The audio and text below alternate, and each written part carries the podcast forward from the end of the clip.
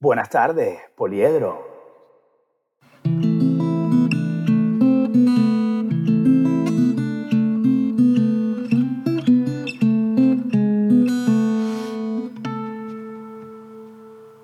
Hola a todos los radioescuchas, eh, gracias por escuchar de nuevo, este es nuestro quinto capítulo.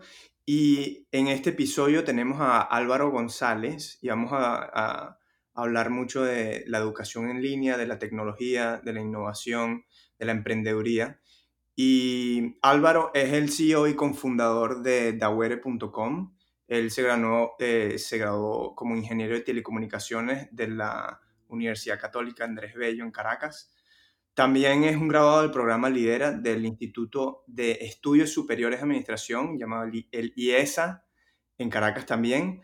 Algo que me llama muchísimo la atención es que se graduó del, del, y esto en inglés, el Global Competitiveness Leadership Program en Georgetown University en, en Washington, D.C., que es una universidad de las mejores universidades del mundo. Además de todo esto, es un Global Shaper del Foro Económico Mundial, que es un grupo de líderes jóvenes del mundo que básicamente solucionan eh, problemas y mm, tiene una gran, gran presión por la tecnología y los problemas sociales y eso lo ha motivado mucho a desarrollar iniciativas que acerquen a Latinoamérica a la llamada cuarta revolución industrial. Eso es un poquito sobre Álvaro y él nos va a contar más, pero también tenemos aquí a Max, que él es un emprendedor en Caracas eh, y tienen esa parte bastante en común, otras cosas en común, pero es eso. Andrés también, que él está muy interesado en la tecnología y en la emprendeduría. Y yo creo que conmigo, el ángulo conmigo, es que yo estoy muy interesado y tengo mucha pasión por la educación. Entonces, entre los cuatro, creo que tenemos diferentes intersecciones de intereses. Entonces, Maxi, eh, Álvaro, si algo más que quisieras añadir a la intro. Me pareció una excelente introducción. Eh, muy completa, mucho mejor de lo que hizo Andrés hace unos minutos, ¿verdad? Correcto. Pareciera casi como si estuviese leyendo su LinkedIn. sí, totalmente. No, muy buena, Panky, muy buena. No tengo nada que, que, agregar. Sí. Y bueno, nada, Álvaro, gracias. Gracias a ti, gracias a Max y Andrés, y, y gracias a mí también por estar todos aquí juntos a hablar de esto. No, yo sí creo que tienes muchas, muchas cosas que agregar este, y ya las vamos a hablar. Eh, bueno, lo primero, para la gente que no sabe, Dawere es el primer bachillerato online de Venezuela y a mí sí me gustaría que, bueno, que eh, nos cuentes un poco más de eso, cómo comenzó la historia de, de cómo ha sido la progresión y cuál es la proyección que tiene desde el inicio hasta ahorita y, y en futuro. Listo. Bueno, eh, te cuento, Agüere comenzó hace unos cinco años ya. Eh, estábamos, estaba en el 2014, yo, había, yo estaba llegando de pasar un tiempo estudiando en, el extranjero.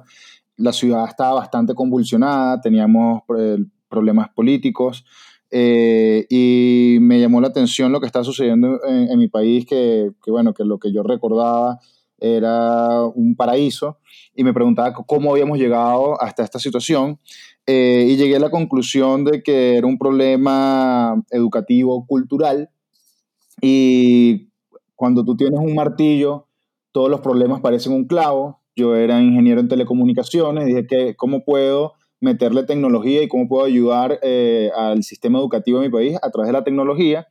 Y el tiempo que había pasado en Estados Unidos estudiando, eh, había visto el nacimiento de edX y de Coursera, que nacieron en el 2012, y me llamó mucho la atención. Entonces lo que hice fue tropicalizar esa idea a Venezuela. Hice un pequeño Google Search y vi cuáles eran los problemas más apremiantes en el sistema educativo nacional y me di cuenta que era la educación media, ¿no? el bachillerato, era donde la mayoría de las personas desertaban los estudios.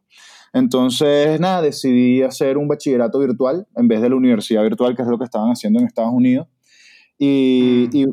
y, eso fue bastante novedoso, ¿no? Eh, hace cinco años pensar un bachillerato virtual era bastante novedoso en Venezuela, eh, incluso en América Latina. Luego me he dado cuenta que lo novedoso de, de no es solo que sea un bachillerato virtual, sino hacia quién está orientado porque la mayoría de los servicios educativos, cuando se piensa como negocio, como emprendimiento, se, diseñan para la clase media y, clase alta, eh, porque bueno, son los que pueden pagar por servicios educativos de calidad. Eh, mientras que Daware está totalmente enfocado en la clase media baja de, la, de, la, población y tratar de llevarles educación de calidad a esas personas que históricamente no habían tenido acceso a ese tipo de educación de calidad. Entonces, ¿qué hicimos? Agarramos profesores del Emil Friedman, del San Ignacio, del Peñón, del San Agustín, tratamos de buscar los profesores de los mejores colegios privados de la capital. Eh, los metimos en una sala de grabación, en un estudio de grabación, hicimos más de 1.200 videoclases, más de 800 guías de estudio, más de 500 evaluaciones de práctica, eh, eh, simultáneamente desarrollamos un software educativo, web, entonces todo este contenido educativo lo subimos a nuestra plataforma de educación por Internet y de esa forma fue que pudimos ofrecer estos servicios y hacerlos accesibles a todas estas personas por una fracción del precio. Claro, eh, ahí nos tropezamos también con problemas legales, ¿no? En el sentido de que yo llegué al Ministerio de Educación y le dije, mira, estoy construyendo un bachillerato virtual o ya tengo listo un bachillerato virtual, lo quiero registrar, quiero empezar a dar títulos y no sabían qué hacer conmigo, ¿no? Entonces me decían, no, ve para el piso tal, ve para el piso este, no, no estás en el lugar correcto, vete para la zona educativa de, de Distrito Capital, no, vete para el ministerio, no. Entonces, bueno, después de que pateé todos esos edificios, una profesora me agarró a un lado y me dice, mira, eh, ¿por qué no registras un parasistema normal? Y comienzas con tu parasistema y utilizas tu, tu, software en tu parasistema. Entonces, bueno, esa, no era la idea. Esta señora no, no, no, entendía lo que yo quería hacer. Yo estaba pensando en algo masivo. Eh, pero sí me dio la idea de ir a liarme. Bueno, en verdad traté de registrar el parasistema y tampoco pude. En ese momento eh, no estaban registrando nuevos, nuevas instituciones privadas. Entonces, lo que... Perdón que te interrumpa, pero para la gente que no sabe qué es un parasistema, capaz la gente que no, haya, no son de Venezuela. Perfecto, sí. Además que es un término mal utilizado en Venezuela, lo utilizo porque, bueno, e, es como de nuestro, es la jerga y, como la gente lo conoce a las instituciones de educación para adultos. ¿Okay? Un parasistema es una institución de educación para adultos. Eh, en Venezuela, la educación para adultos se considera de 15 años en adelante. Okay, entonces, eh, y tiene algunas diferencias la modalidad de educación para adultos con relación a la modalidad regular. Cambian algunas materias, permite en Venezuela la educación a distancia, la educación para adultos puede ser a distancia y puede ser semipresencial, porque la idea es que estas personas puedan continuar con sus estudios mientras trabajan, mientras cumplen con, con responsabilidades familiares y, este tipo de cosas. Entonces, al final, lo que tuvimos que hacer fue asociarnos o aliarnos con instituciones de educación para adultos ya registradas en el Ministerio de Educación. Y eso fue lo que hicimos. Yo, yo agarré y le llegué a, estos, a estas instituciones y yo les decía, mira, yo tengo todo el software, tengo todo el contenido educativo, tengo todos los videos, tengo las guías, eh, yo voy a hacer el mercadeo, yo voy a conseguir a los estudiantes, pero los voy a inscribir legalmente, van a estar inscritos en tu institución. Y tú los vas a matricular ante el Ministerio de Educación y tú les vas a dar el título de bachillerato. Entonces tú le das las constancias de inscripción, constancias de estudios, notas certificadas, título de bachillerato, y yo los, los educo a través de mi plataforma. Y bueno, me recuerdo que en ese momento yo, yo me acostaba en mi cama y decía, Dios, que una institución me diga que sí, eso es todo lo que necesito, una institución, y al final una institución me dijo que sí, comenzamos con ellos y luego se fueron sumando más instituciones aliadas, institución que agarrábamos, institución que llenábamos, o sea, le metíamos 300 estudiantes, 200 estudiantes, y eso, eso fue, es lo que dio pie al primer bachillerato virtual como tal en Venezuela. Nosotros teníamos otros servicios como las clases particulares online, que es simplemente como tener acceso al contenido como reforzamiento para aquellas personas que ya están yendo a un colegio tradicional presencial, eh, pero no te damos un título. El título te lo va a dar tu colegio. Simplemente yo te doy el, contenido para que tú estudies. Eso lo estábamos dando gratuito como responsabilidad social empresarial. Eh, y tenemos también unas clases particulares que es todas aquellas materias que nosotros pensamos que deben formar parte de la educación de, un joven que va a formar parte de un mundo tecnológico y globalizado, pero que no forman parte del currículum nacional. El currículum nacional fue hecho en 1976 o, por esos años y no ha cambiado. Y te puedes imaginar todo lo que ha pasado desde esa época hasta ahora, eh, comenzando por el Internet, que estos chamos tienen que tener esos conocimientos para ser exitosos en el mundo que estamos viviendo actualmente. Entonces, bueno, esa es la idea de los cursos extracurriculares.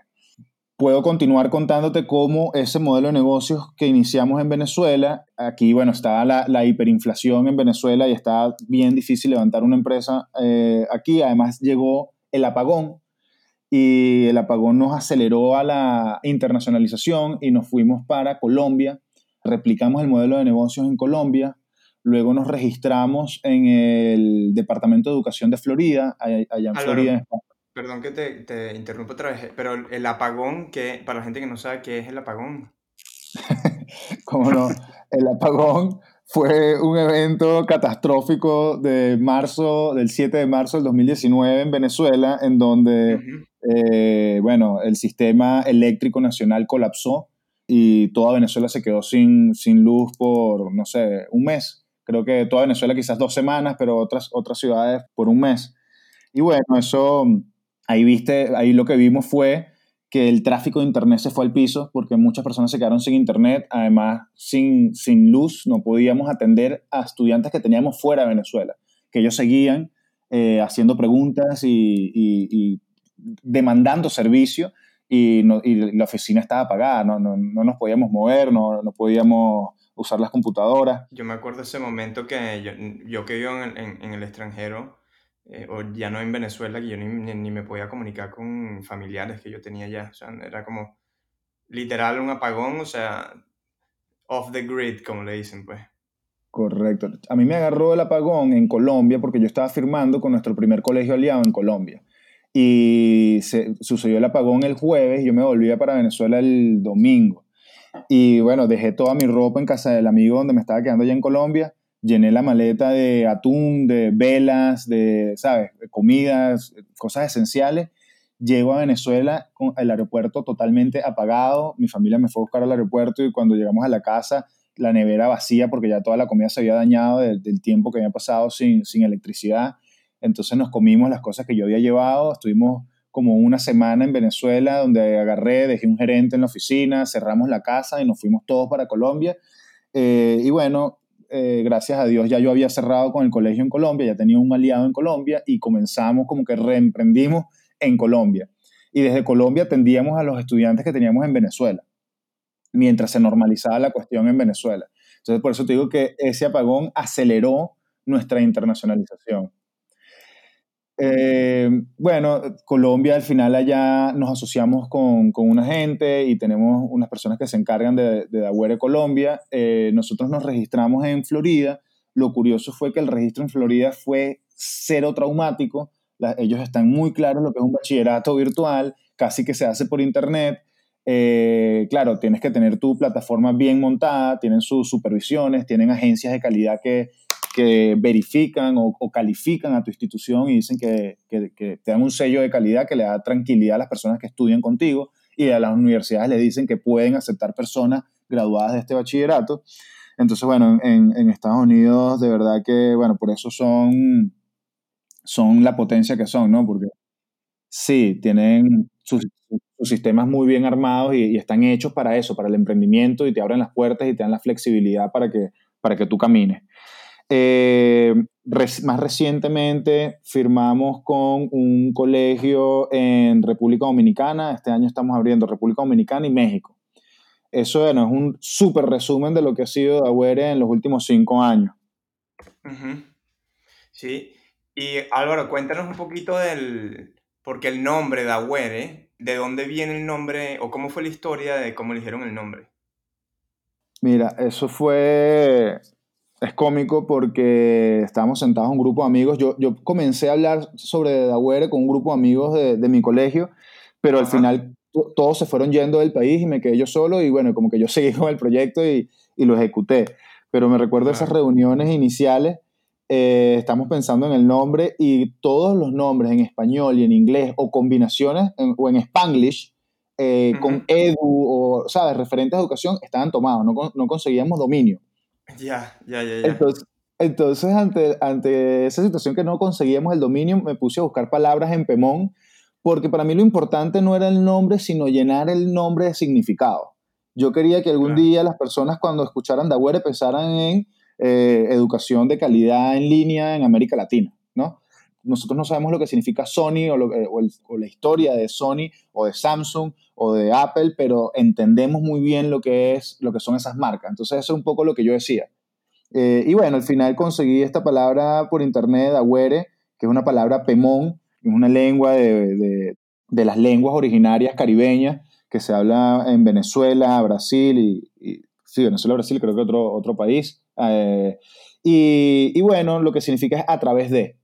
Eh, y me pareció interesante porque yo definitivamente veo a Dawere como un medio, a, través, un, una herramienta para darle una nueva cara a Venezuela, para, para, para proveer educación de calidad, que, que, es lo que al final yo siento que nos va a, a catapultar hacia el país que, que todos queremos, un país eh, productor con capacidades eh, y, capacidad de exportación y bueno, todas esas cosas con, como, como visualizo el país. Mira, una pregunta Álvaro.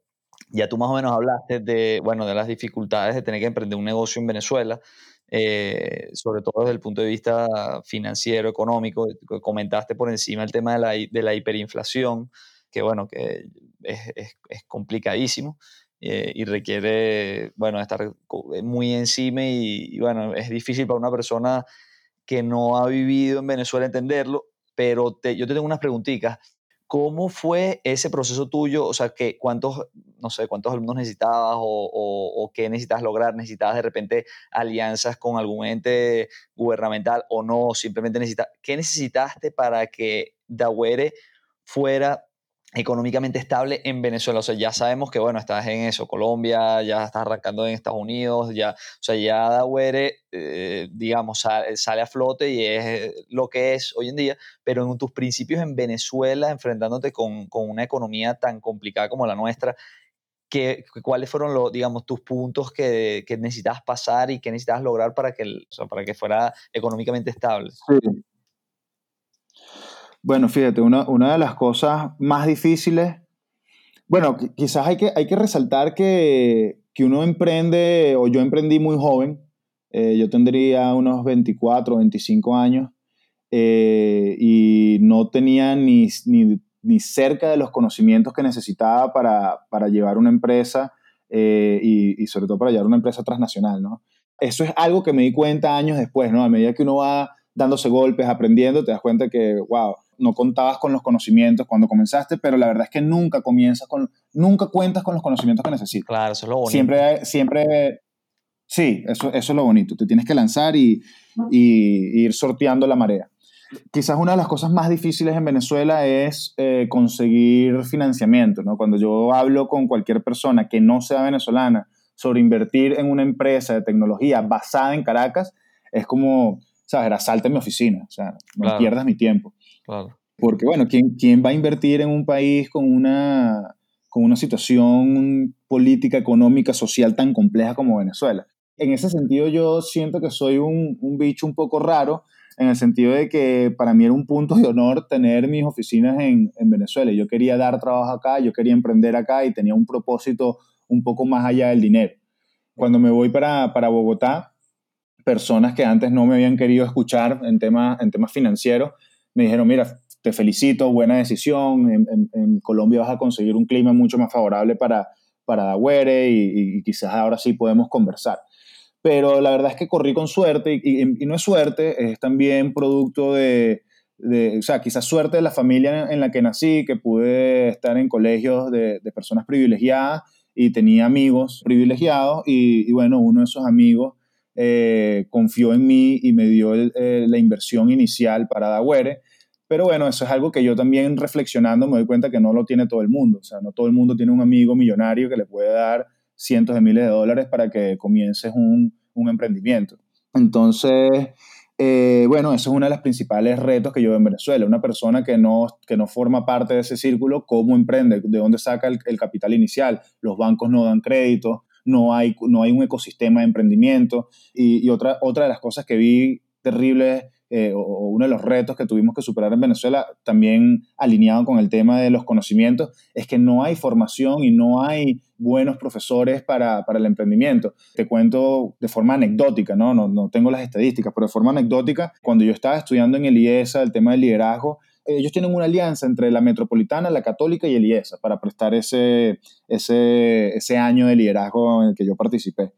Y en la Metropolitana, una profesora de emprendimiento eh, me dijo que Dawere nunca iba a funcionar, que yo necesitaba ser sobrino del, del ministro de Educación para que Dawere funcionara.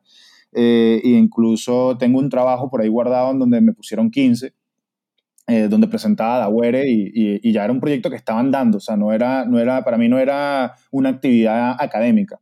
Luego tuve la oportunidad de hacer eh, Startup School de Y Combinator, que es una de las incubadoras de empresas más grandes de Estados Unidos, y la calidad de educación que te dan en, en Y Combinator para levantar una empresa me sorprendió y lo que me dio fue tristeza para los emprendedores que estamos en Venezuela, que no tenemos esas, esas fuentes de conocimiento para saber cómo, cómo hacer dinero como hacen los gringos, ¿no? Cómo, cómo hacer eh, empresas globales, cómo medir la data, cómo medir el comportamiento de nuestros clientes, cómo, cómo interactuar o, entrevistar a nuestros clientes para, adaptar nuestros productos al mercado y, poder medir ese product market fit. Y bueno, lo que me dio fue tristeza y, y pienso que en algún momento también tenemos que hacer algo para, para enseñar a nuestra, a nuestra población cómo emprender de forma efectiva.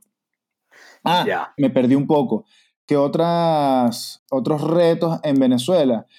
En Venezuela hay un reto muy interesante, que no sé qué les va a parecer, pero en Venezuela no puedes seguir las normas al pie de la letra, las leyes, porque las leyes te obligaban, era como hacerte el harakiri. Si tú seguías las, las leyes al pie de la letra, quebrabas inmediatamente, comenzando por el control cambiario. Entonces, tenías que tener esa capacidad y esa capacidad también moral de decir, bueno, qué leyes voy a romper y qué leyes no. Entonces, eh, por lo menos, yo tenía que decir, bueno, voy a trabajar en dólares y le voy a, a, a, todos los empleados les tuve que decir, mira, yo no voy a cumplir la ley laboral de Venezuela porque no tiene sentido, pero en cambio les voy a pagar en dólares y ustedes se van a poder planificar mes a mes. Y ellos lo aceptaron. Entonces nosotros como equipo nos tuvimos que salir de las normas para que todo funcionara, para que tuviese sentido para ellos trabajar en Dawere y para que Dawere también se pudiese planificar eh, como empresa y, y sus pasivos laborales. Entonces, bueno, eh, eh, es un reto bien interesante y multifacético. Eh, no sé si eso responde a tu respuesta, Max. No, no, perfectamente, o sea, buenísimo, buenísimo. No, y, no solo eso, disculpa Max, la respuesta de Álvaro creo que nos presta un momento de transición muy interesante, porque yo desde que emigré, una de las cosas que más he tratado de razonar o, o de entender es por qué, qué sucede en los países del primer mundo o en las sociedades más desarrolladas para que la sociedad sea estable en sí misma. O sea, he pasado muchos años debatiéndome eh, con esa pregunta, además de entender por qué surgen las desigualdades humanas y qué podemos hacer tanto para subsanarlas como hacerlo sin que el sistema tenga detrimento, ¿no? Y una de las cosas que me he fijado o que creo haber concluido es que la educación es, una pieza fundamental en, la sociedad, ¿no? Como, como un agente de que va a mitigar los efectos de la desigualdad y que van a prestar oportunidades a las personas. Entonces, Álvaro, yo quería entender qué impacto para ti tiene la educación, o sea, qué, qué te trajo a trabajar en esta área. Esa pregunta es buenísima y, te cuento lo que yo he visto trabajando en distintos sistemas educativos de América Latina y de Estados Unidos. Lo que yo vi en estos cinco años es que el sistema educativo está roto y no solo en Venezuela, en, todos los países de América Latina. ¿Roto en qué sentido? Así como nos dimos cuenta que teníamos que cambiar nuestro sistema de energía y, transicionar de hidrocarburos a energía limpia porque estamos matando el planeta, algo parecido está sucediendo con el sistema educativo en donde tenemos un sistema que se ha convertido en perpetuador de la pobreza, ¿ok? Y acelera o, incrementa la desigualdad social. ¿Por qué? Bueno, porque si tú naces en una familia privilegiada, entonces vas a ir a un colegio privado en donde se le puedes pagar una buena mensualidad y entonces ese colegio le paga buenos sueldos a sus profesores y como ese colegio paga buenos, buenos, buenos sueldos a sus profesores, entonces atrae el mejor talento. Entonces, naturalmente, los mejores profesores están en los colegios privados caros de las ciudades de, de Venezuela. Voy a hablar de Venezuela para no para no echarle tierra a otros países de América Latina. Eh, pero, sucede, pero sucede en todos los países de América Latina en los que yo he estado y en los que he estudiado su sistema educativo. Entonces, ¿qué sucede? Okay, los, los, profesores buenos están en los colegios privados eh, eso significa que los profesores menos buenos están en, las escuelas públicas eh, y rurales. Entonces, si tú naces dentro de, esa, dentro de ese círculo social, dentro de ese estrato social que puede ir un colegio bueno, bueno, vas a recibir una buena educación que te va a convertir en una persona próspera, ambiciosa, con capacidades, eh, vas a ir a una buena universidad y vas a conseguir un buen, trabajo y, y te vas a mantener dentro de ese círculo.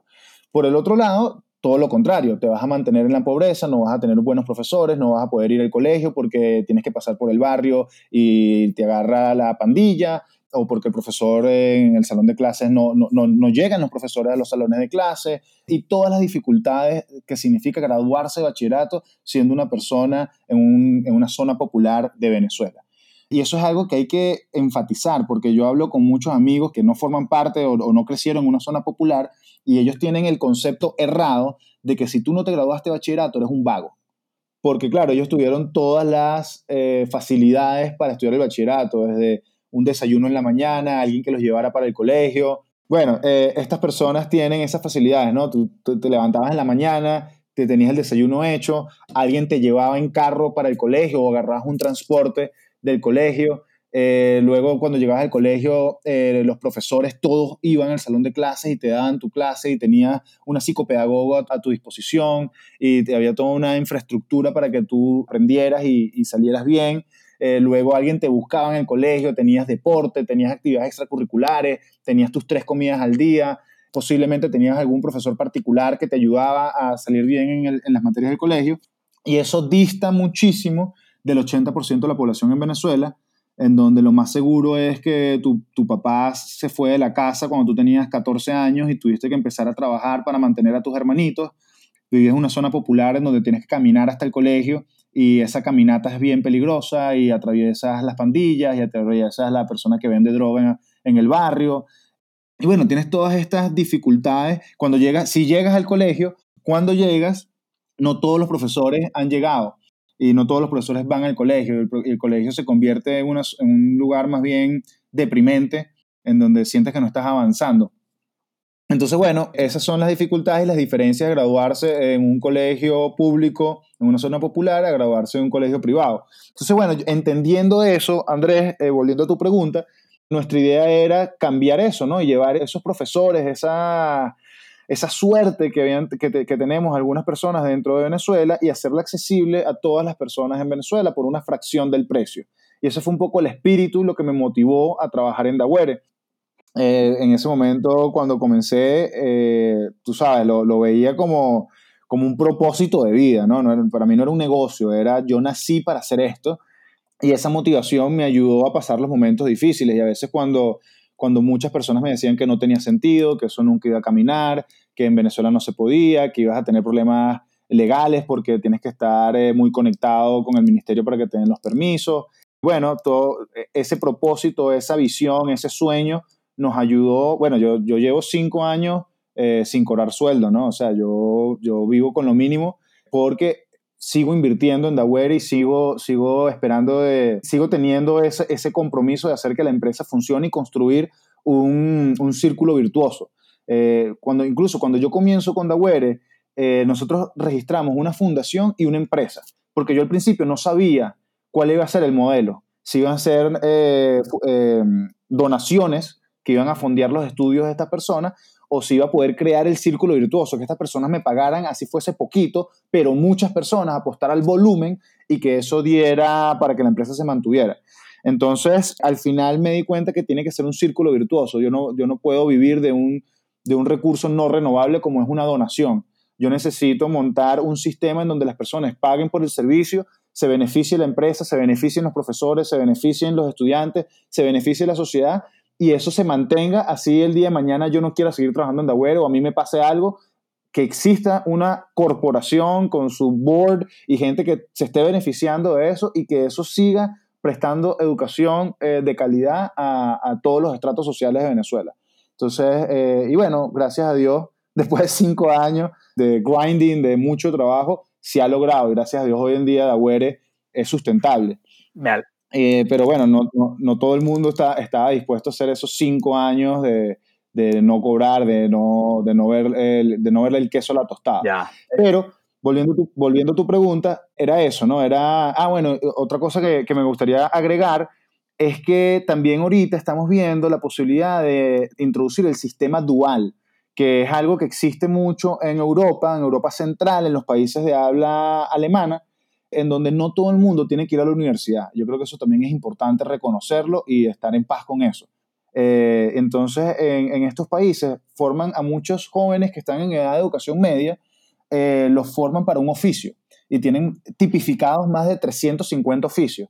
Entonces, la idea es también esa, ¿no? Que tú puedas estar en el bachillerato y decir, mira, yo no, yo no voy a ir a la universidad, eh, yo voy a empezar a trabajar en una empresa como soldador y voy a estar viendo la teoría de forma virtual en Daware, Dios mediante, o en cualquier otra plataforma, y voy a, voy a ir aplicando lo que estoy aprendiendo de la teoría en una empresa mientras trabajo. Y me voy a dedicar a eso, a ser soldador. Y, eso está muy bien y se necesitan soldadores en el país y se necesita gente que sepa de electrónica y que sepa de costureras y, albañiles y montadores de ventanas y, todo eso se necesita y los, europeos lo han visto muy bien, lo, lo, tienen muy claro y lo están haciendo desde el medioevo y les ha ido muy bien. O sea, Europa es el, la región del mundo que tiene más, eh, un, estándar de vida más alto. Entonces, bueno, pienso que pudiésemos copiar eso de, Europa Central y tratar de darle esos oficios a los venezolanos eh, para mejorar las capacidades productivas del país.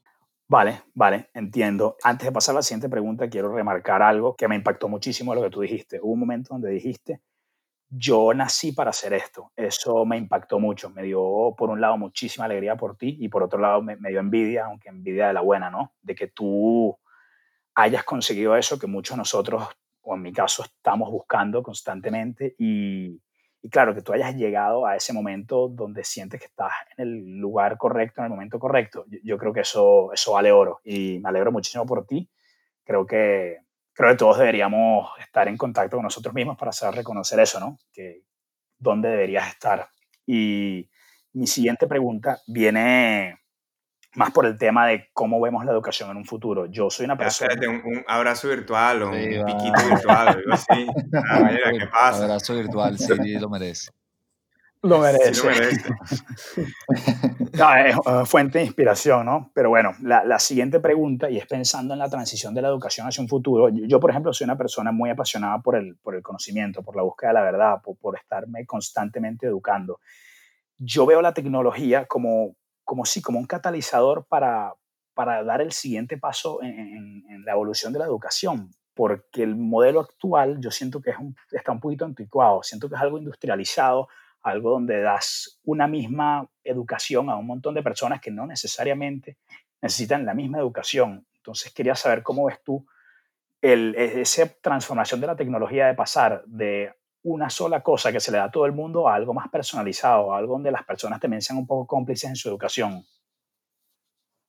Sí, eh, te, te, cuento te cuento lo que he estado viendo. Bueno, te cuento lo que dice eh, la industria y totalmente se habla de algo más personalizado, se habla de una inteligencia artificial que pueda servir como de tutor y llevarte por eh, esos caminos educativos que, atiendan tus, tus gustos, tus intereses eh, y también atiendan tus necesidades y entonces esté como que hecho a la medida para ti, ¿no? Eso es un poco lo que se habla en la industria lo que yo he visto es que la educación virtual hace que tú necesites dedicarle mucho menos tiempo a la teoría.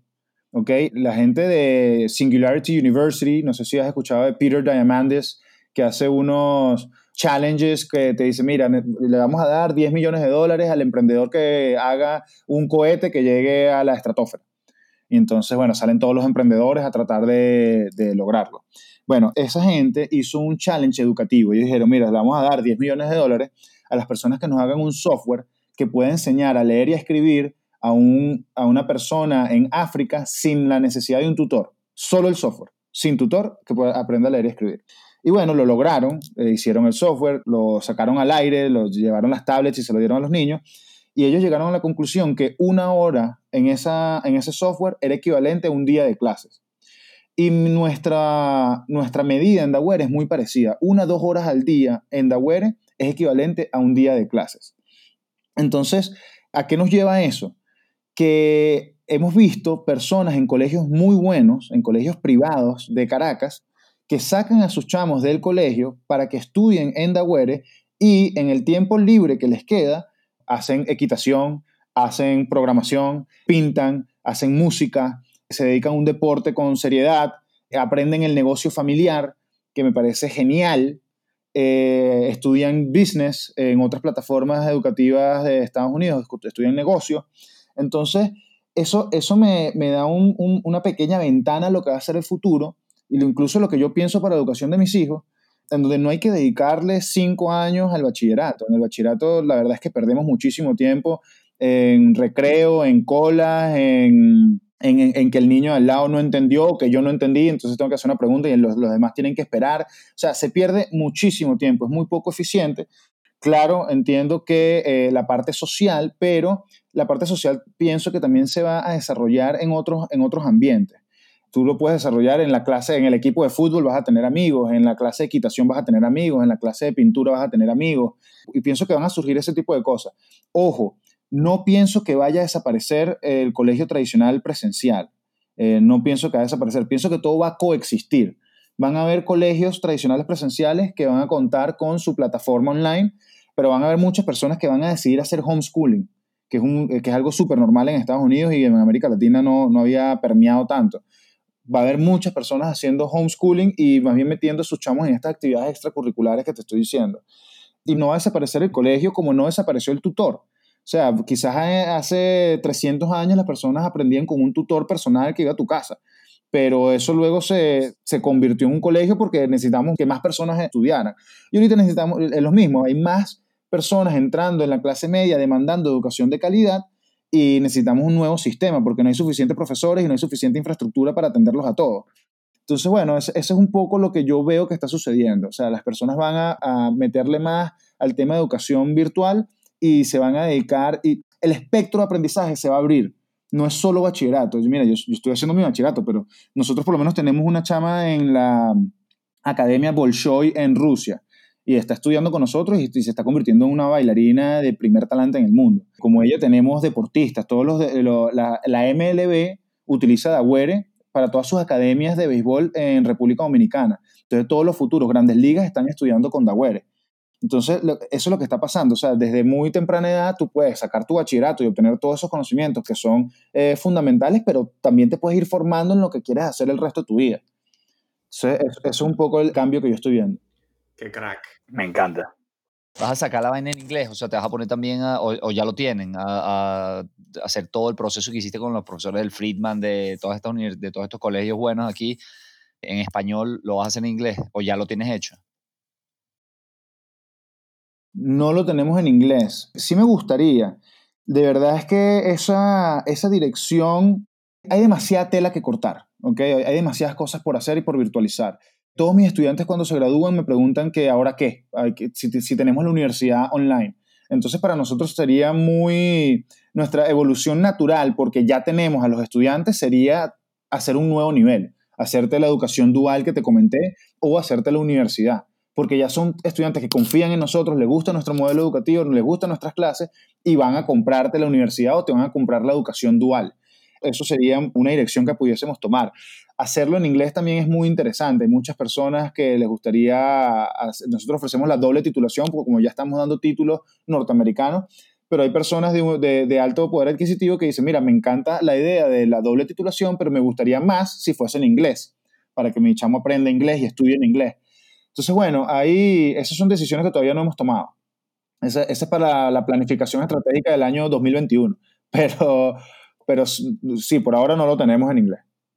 Y Álvaro, mira, una, bueno, antes de la próxima pregunta, que sepas que Andrés está enamorado de ti. Porque desde el principio, desde el principio, desde que empezamos a hablar del podcast, era como, bueno, estamos planeando los, esa planificación estratégica, como tú dices, bueno, los próximos invitados, no sé qué tal. Y siempre decía, mira, yo tengo un pana que hizo el bachillerato, eh, el bachillerato en línea, eh, que es un crack, que no sé qué tal. Em, entonces hay mucha admiración ahí. Lo certifico, lo certifico, prometo que, prometo que es una admiración sana. Nada de, nada de wallpapers ni fotos de fondo de pantalla. creo que guardó unos pelos, pelos tuyos desde de la universidad. No lo sé, Rick. No estoy tan claro de eso. Andrés y yo siempre hablamos y nos pasamos libros. Él me recomienda muchos libros, los tengo ahí todos anotados. Libros, libros eróticos. No te dejes engañar. de, todo tipo. Yo ya sé cuál es Él, él, siempre recomienda los mismos cinco libros que son los únicos que se han leído y ya. Si no te dejes engañar. Se leyó el resumen y ya. Ese es otro. Ese es otro carajo que hace esa vaina, no sé quién. Flojo No, eso, eso para que, no, mira, Álvaro, para que sepas, Álvaro, en nuestro chiste interno. Eh, yo, bueno, yo, yo escucho muchos libros en, en audiolibro y vaina, pero no, no soy de sentarme a leer. O sea, lo, lo, he hecho, sí, sí, me he leído libros, pero no tanto como Andrés y Panky. Nosotros tenemos un grupo y Panky empezó a diseñar él, literalmente para mí, después la vaina servido para otra gente, empezó a hacer resúmenes de libros y yo me los leía. Entonces, entonces yo vacilaba y le decía, Marico Pan, ¿cuál es el próximo libro que te estás leyendo para leerme el resumen? Y yo le dije, ya va, no he terminado las notas. Pero, pero hay, hay mucha gente que, que, ya ahorita se lee los resúmenes de Panky, son súper, súper chéveres, pues. Si no tienes el tiempo o no tienes la... ¿qué tal? Sí. Yo también escucho mucho audiolibros, chamo, muchísimo. Para trotar, para el tráfico, me encanta un. Para ir a la oficina, para ir a la oficina. Mira, Álvaro, la, próxima, la próxima que hablaste antes de la aceleración de la internacionalización de, de, de, de Y ahorita que estamos, eh, cuando estamos grabando esto, todavía estamos con el coronavirus y en muchos países todavía en cuarentena, no todos, pero tú ves algún tipo de aceleración en ese cambio del proceso educativo que viene por el impacto del coronavirus drástico, chamo, drástico. O sea, te digo que las, primeras las primeras semanas de, coronavirus en Venezuela me llamaron organizaciones que yo llevaba años tocándoles la puerta y no me habían parado. Y en esa semana me llamó, no sé, desde UNICEF, ABEC, el Ministerio de Educación, muchas organizaciones que, yo quería trabajar y nunca, nunca me, daban el tiempo, no me, no me paraban. Ahorita estamos sentados con el Ministerio de Educación haciendo reuniones técnicas explicándoles lo que hemos estado haciendo con el tema de educación virtual y creo que finalmente nos van a registrar como un, como un colegio virtual en Venezuela y, vamos a poder dar títulos del colegio de Agüere, pues. Ya no voy a necesitar estos terceros, estos, estos institutos de educación para adultos con los que yo me había asociado para dar los títulos. Eso está sucediendo en estos instantes, o sea, mañana tengo reunión en el ministerio y la cultura en general está cambiando, ¿no? O sea, nosotros teníamos una cultura muy conservadora en cuanto a la educación y se veía la educación virtual como algo de menor calidad cuando yo tengo estudios universitarios súper serios, incluso el Departamento de Educación de Estados Unidos hizo un metaanálisis de mil estudios universitarios alrededor del mundo y llegaron a la conclusión de que la educación presencial y la educación online tienen el mismo efecto y, más bien cuando mezclas las dos, cuando tienes la educación híbrida, tienes hasta 20% mejores resultados en los estudiantes. Pero a pesar de que eso existía y esa data y esos estudios están ahí, eh, la sociedad no había querido hacer el, cambio y no le habían dado el valor que tenía la educación virtual y por eso les, agarra con los, con los pantalones abajo, por decirlo de alguna forma, el tema del coronavirus. No habían querido implementar estos sistemas y yo se los traté de vender hasta el cansancio, tanto así que luego los regalé, le dije, mira, te lo voy a dar gratis, pero ustedes tienen que hacer el aula invertida el aula invertida es que tú mandas al estudiante a, ver el video, a leerse la guía, y en el salón de clases lo que van a hacer es resolver dudas alrededor de esos conocimientos y hacer proyectos en torno a esos conocimientos. Porque que, tú entres a un salón de clase y el profesor te dicte lo que es Pitágoras es una pérdida del tiempo del profesor, del estudiante y y de ese espacio de aprendizaje.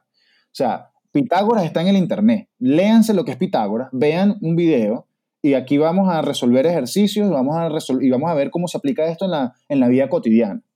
Entonces, eh, eso era un poco lo que yo estaba promocionando en los colegios, no, no, no lo logré. Y ahorita es que muchos colegios están empezando a utilizar Daware para, para dar sus clases de forma virtual en coronavirus. Y yo creo que después de que pase el coronavirus, los padres y las familiares, las comunidades educativas no se van a quedar quietos si el colegio no tiene un sistema virtual bien implementado que asegure que pase lo que pase, el chamo va a poder seguir estudiando. Claro, y yo veo eso bastante similar en, en, el tema corporativo, laboral, que es las empresas que ya están preparadas y tienen una, una, una presencia digital o virtual muy fuerte. Esto ha sido como una catapulta, realmente. Pero para ti, ¿cómo ha sido el sentimiento de, porque me puedo poner en tu posición y si yo fuera un emprendedor y tienes años tratando de conseguir como que la atención y el apoyo de ciertas organizaciones y ahorita es como que, ah, porque te conviene ahorita sí. O sea, como, como emprendedor, o sea, porque yo, yo me, puedo, me puedo imaginar sentándome a la mesa a negociar con resentimiento, ¿verdad? Pero tú como emprendedor, ¿cómo, cómo, cómo piensas alrededor de eso? No, chamo, es que eh, me llené de amor. Para nada, no, no, no, no hay resentimiento, es, es al contrario, es bueno, chévere, qué bueno y, y qué, qué, suerte, ¿no? Qué, honor. Yo no soy religioso, yo soy espiritual, ¿no? Y siento que lo veo todo como un milagro. O sea, digo, wow, qué, qué bonito que hace cinco años me puse a trabajar en esto y hoy en día se necesita y la gente lo está utilizando y estoy beneficiando a muchas personas y me lo agradecen. Creo que ha, ha sido una maravilla eh, y, por eso el dinero nunca ha formado parte, gracias a Dios los gastos están cubiertos, pero el dinero no ha sido tan importante para mí como, como ser útil, ¿no? Yo lo que quería era ser útil a la sociedad y siento que lo hemos logrado, yo y mi equipo de trabajo. Y eso es lo que, lo, que nos ha mantenido. Te digo que hubo momentos en Daware en sus primeros años, yo tenía personas, ojo, ganaban 20 dólares, 30 dólares al mes. Claro, es, en ese momento ese sueldo en Venezuela era un sueldo decente, pero quiero que sepas cómo se trabajó. O sea, que hubo gente que de verdad le dedicó un mes de trabajo para, por 20 y 30 dólares. Entonces, detrás de este esfuerzo, hay, lo que hay es mucha pasión y mucha gente con una vocación por la educación y por hacer algo por el país. Y cuando llega el coronavirus y el país al fin reconoce tu esfuerzo, tu trabajo y le eres útil a la sociedad, ese, ese es pago suficiente. ¿Sí me explico? Cuando un familiar, cuando te llama el papá de alguien y te dice, mira, ustedes nos resolvieron un problema del tamaño de una casa, nosotros no sabíamos qué hacer con mi hijo porque es Asperger, le hacían bullying en el colegio, no, aprendía, estaba deprimido y, con ustedes está, está feliz, está aprendiendo y está avanzando y nos cambió la vida familiar. Eso no tiene precio. Entonces, no, más, más allá del, del, resentimiento es un poco entender y como emprendedor no puede, no puede haber ese tipo de resentimiento porque el mercado, el mercado no, no, no se equivoca. El mercado no se equivoca. Tú y si tú piensas que el mercado se equivocó, vas a fallar como emprendedor. Tú lo que tienes es que seguir aprendiendo en el mercado. Es decir, cuando yo no pude vender eh, las clases particulares a los colegios, se las regalé. ¿Por qué se las regalé? No es que yo soy la madre Teresa de Calcuta. No, es, un, es una movida de mercadeo. Porque yo sé que 15% de los chamos del sistema educativo nacional desertan los estudios. Entonces, ¿qué quiero yo? Bueno, yo quiero que esos 15% que desertan estudien conmigo digan, ¿sabes qué? No me gustó la educación presencial, yo lo voy a sacar online y voy a hacer lo que sí me gusta, o voy a trabajar, o voy a hacer cualquier otra cosa. Entonces yo lo que quería era captar ese 15% de estudiantes que yo sé que se iban a salir del colegio. Y así, o sea, con cada, con cada no era una dirección. Cada vez que el mercado me decía no, yo decía, ¿cómo lo puedo mejorar para que el próximo me diga que sí? Yo sé que hay un sí por ahí, ahora tengo que sacar ese sí. Y el sí llegó pues, también muchas veces por, por la pandemia. Pero bueno, eso fue una casualidad. Yo sigo, en mi mentalidad, el mercado no se equivoca. Si estoy escuchando muchos no, algo estoy haciendo mal. Y, muchas veces eso mal no es, no juro es tecnología, algunas veces es cómo lo estoy planteando, cómo lo estoy persuadiendo, quiénes no se están beneficiando de esto. Los profesores nos pueden tener mucho miedo porque los profesores piensan que les estamos quitando su trabajo. Y es todo lo contrario. Yo ahorita estoy pensando cómo hacer que los profesores ganen más dinero con Daware porque yo entiendo que no puedo hacer un sistema que sustituya a los profesores y que los, que los profesores se sientan amenazados. Eso es un sistema que no va a tener éxito. Entonces, bueno, e, e, es, eso, no cero resentimiento, sino más bien entender las direcciones que te da el mercado. Vale, vale. Me pareció muy interesante estas anécdotas e incluso eh, me diste un par de tips muy útiles, sobre todo lo de que tienes que escuchar el mercado, ¿no? Y, estuve pensando, claro, si, si, lo que tú estás intentando falla, probablemente tú eres el que está equivocado. Yo ahora mismo estoy también en un proyecto como emprendimiento aquí en España. Te quería, te quería pedir o, saber más o menos qué rutinas, tips, libros, podcasts, vamos, cualquier recurso que tú tengas que, que me puedas recomendar, tanto para el emprendimiento como para la vida, como para abrir la mente o para aprender. Bueno, quizás no renuncies a tu day job todavía. Yo siempre cuando voy a comenzar un nuevo emprendimiento me aseguro de, de tener, como te digo, una liana en una mano antes de soltar la otra, ¿no? Eso me parece importante. Cuando yo, yo estaba trabajando mi, como ingeniero en una oficina, cuando comencé a registrar Daware y, y, no, y no solté y no solté la oficina cuando, hasta que ya tenía algo corriendo como ingeniero y, también con el emprendimiento de Daware. Eso por un lado. Lo otro, chamo, que yo veo que es quizás la, la diferencia más grande entre los emprendedores que de cierta forma logran que su empresa funcione y los que no, es, es un tema de como, no sé si llamarlo constancia, concentración, disciplina, creo que va por ahí. Hay un libro que se llama Grit, que explica lo que, la, diferencia entre los que lo logran y los que no. Primer, ese libro te lo recomiendo, te va a explicar mucho de los hábitos que tienes que tener para, para lograr tus objetivos. Y lo que yo veo es eso, ¿no? Hay personas que están dispuestas a trabajar 12, 15 horas al día durante la semana y quizás unas 8 horas eh, sábados y domingos. Y hay personas que no. Y yo lo vi entre mis pares, ¿no? Muchas personas no estaban dispuestas a poner, a meterle ese tipo de trabajo a, a sus ideas. Y bueno, y, no, y, no, y simplemente no las, no las desarrollaron.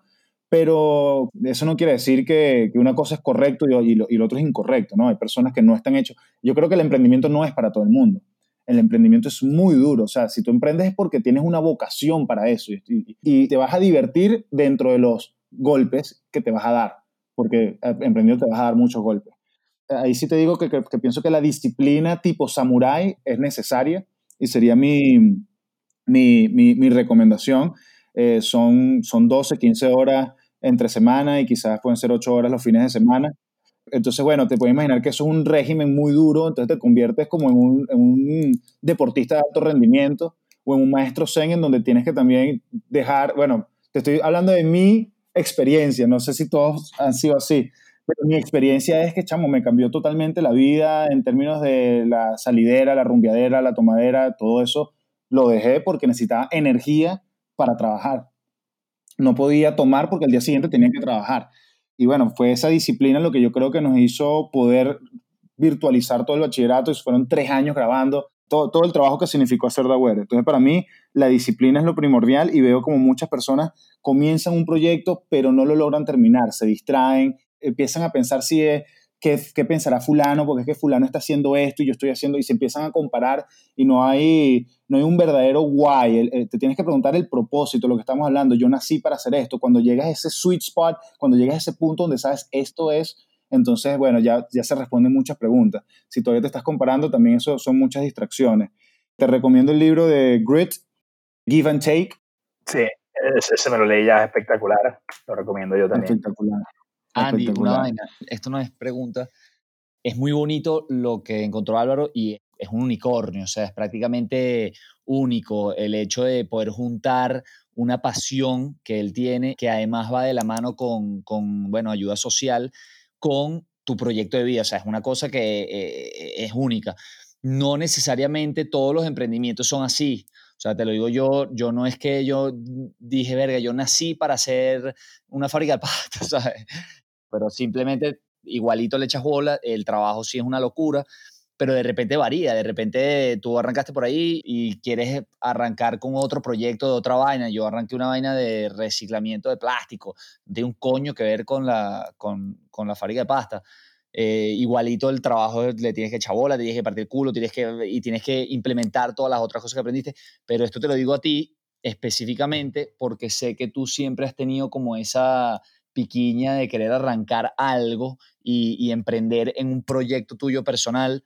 Este, Panky, no, yo creo que tú no tanto, y se lo digo a, nuestros radioescuchas, que es como que, mira, no esperes que te llegue ese unicornio que tiene Álvaro, que Dios se lo bendiga, porque en verdad, felicitaciones, eh, sino que si de verdad consigues algo que tú sientes que tú puedes eh, querer echarle pichón y dale, o sea, lánzate, eh, te vas a los mismos golpes, vas a aprender, es la mejor escuela que hay, pero lánzate sin miedo, en algún momento vas a tener que hacerlo, o sea, tienes que agarrar y tirarte de clavado y eso involucra eh, poner en riesgo, no te estoy diciendo que, que, tu trabajo, hay gente que sí, en el caso de Álvaro y yo, nosotros estamos en eso 100%, pero de repente tú vas a tener que decir, bueno, mira, sabes que voy a sacrificar otras cosas, voy a sacrificar por tanto tiempo mi, mi deporte o voy a sacrificar mi tiempo de X y dedicarte a un, a un emprendimiento, eh, yo te digo, échale pichón, pues.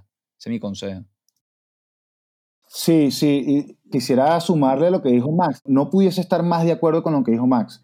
Incluso cuando tienes el unicornio, cuando tienes ese sweet spot en donde se unió tu pasión con tu trabajo, con lo que eres bueno, con lo que le sirve a la sociedad, cuando consigues eso, incluso ahí hay días en donde es trabajo. Hay días en donde no quieres hacerlo, pero tienes que hacerlo. Y lo haces y, y, y para adelante.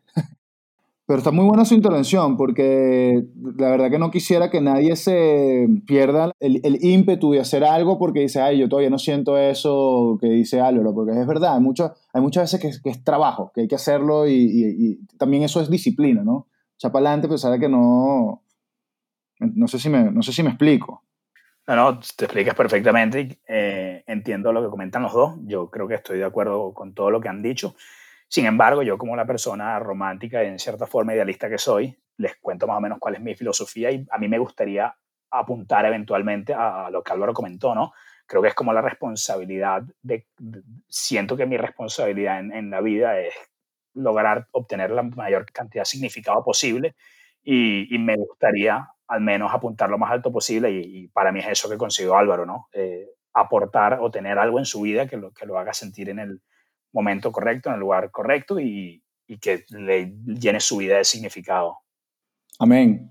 Está bien, súper válido. Amén, ojalá lo consiga. Mira, Álvaro, una pregunta para nuestros radioescuchas que están aquí que se emocionaron tanto como nosotros con tu proyecto.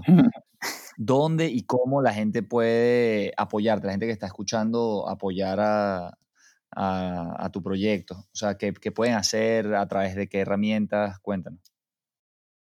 Hoy en día yo creo que, bueno, a mí me encanta, una de las cosas que más me gusta de, de emprender es, es, conectar con las personas. Cualquier persona que piense que, que puede hacer algo en colaboración con Dawere es bienvenido, nos, me puede contactar, puede escribirme a través del Instagram o, o contactarme a través de los, de los canales de Dawere, hacernos propuestas, ese tipo de cosas me encanta y ver cómo puedo colaborar con otros emprendedores, con otras empresas, con otras fundaciones todo eso es bienvenido. ¿Y a dónde te podrían comunicar, a dónde te pueden contactar, Álvaro? Ah, bueno. ¿Una página web, un email? Sí, eh, la página web de Daguere es www.daguere.com.be.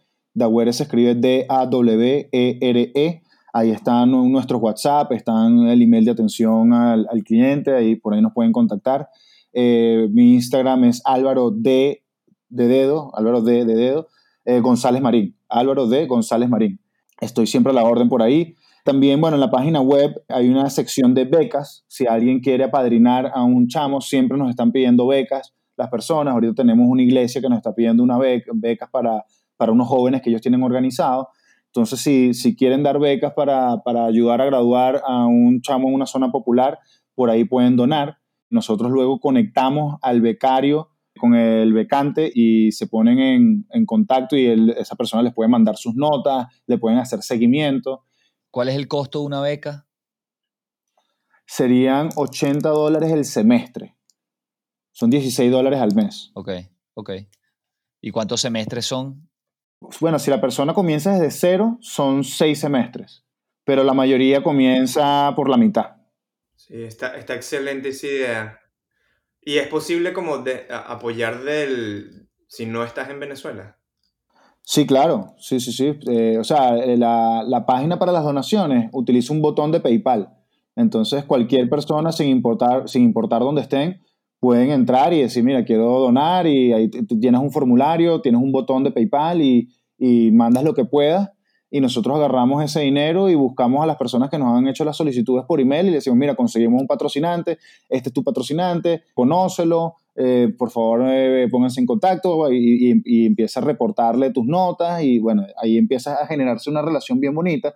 Eh, quizás una anécdota que les pueda dar de eso es el caso de Ray Martínez, él es, él es ex convicto, eh, integrante de la banda Free Convict de rap y nosotros becamos a Ray y yo he sido como su padrino y la experiencia que he tenido es bien bonita porque se ha generado casi que una amistad.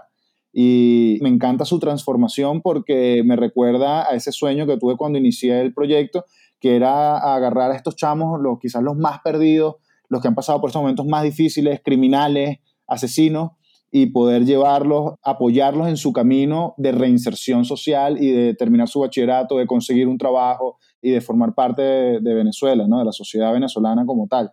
Entonces, bueno, ese es el tipo de experiencias que, que te puedes encontrar si, si decides becar a personas en Daware. Genial. Muy, muy bonito todo esto y creo que no hay mejor momento para cerrar esta conversación. Álvaro, agradecerte infinitamente por tu tiempo. Creo que nos dejaste a todos y a nuestros radioescuchas un conocimiento y unas reflexiones muy, muy, muy valiosas. Eh, ¿Tienes algún pensamiento final que quieras transmitir? ¿Alguna cosa que escribirías en una valla en la autopista Francisco Fajardo para que la gente se lleve a su casa? Sí, qué buena pregunta, qué buen cierre. Mira, yo quisiera decir que el país se construye en la cabeza de cada uno de nosotros. Lo que es bueno para ti y lo que es bueno para mí es bueno para el país. Un poco para explicar la frase, es que tenemos que dejar de pensar tan individualmente, tan cómo me beneficio yo, y entender que si beneficiamos y pensamos en pro del bien común, del, bien mayor, del greater good, eh, nos vamos a beneficiar todos. Por eso pienso que, y, tengo esa intención, y quisiera, y si pudiese tener un super megáfono y gritarlo a todo el país, les diría, chamo, somos un equipo, somos un equipo y la competencia no es interna, es una competencia económica de recursos, de que el hombre es hombre, de que éramos tribus, la competencia es por los recursos y nosotros como país tenemos que hacer mejores productos y servicios y vendérselos a otros países. Ese es el juego, ese es el nombre del juego. Entonces, reencontrarnos en eso, en, vernos como un equipo, en construir primero el país en la cabeza, entendernos como país, entender nuestra identidad y, de ahí, desde, desde ese punto, reconstruir. Genial, genial. Creo que no hay mejor forma de terminar este episodio gracias a los radioescuchas que espero se lo hayan disfrutado tanto como yo y bueno, de nuevo agradecerte Álvaro. No, vale, gracias a ustedes que me divertí muchísimo, me encantó esta conversación y bueno, ojalá en un futuro me vuelvan a invitar. No, vale, Seguro que sí, hermano. Felicitarte, felicitarte, sigue así, échale pichón. Estamos orgullosísimos y yo personalmente, por lo menos un becado agarro seguro, ¿viste? Olvídate de eso. Gracias, hermano. gracias. gracias. Bueno. nada, gracias. gracias a todos, gracias a todos por escuchar y abrazo virtual a todo el mundo. Chao, chao.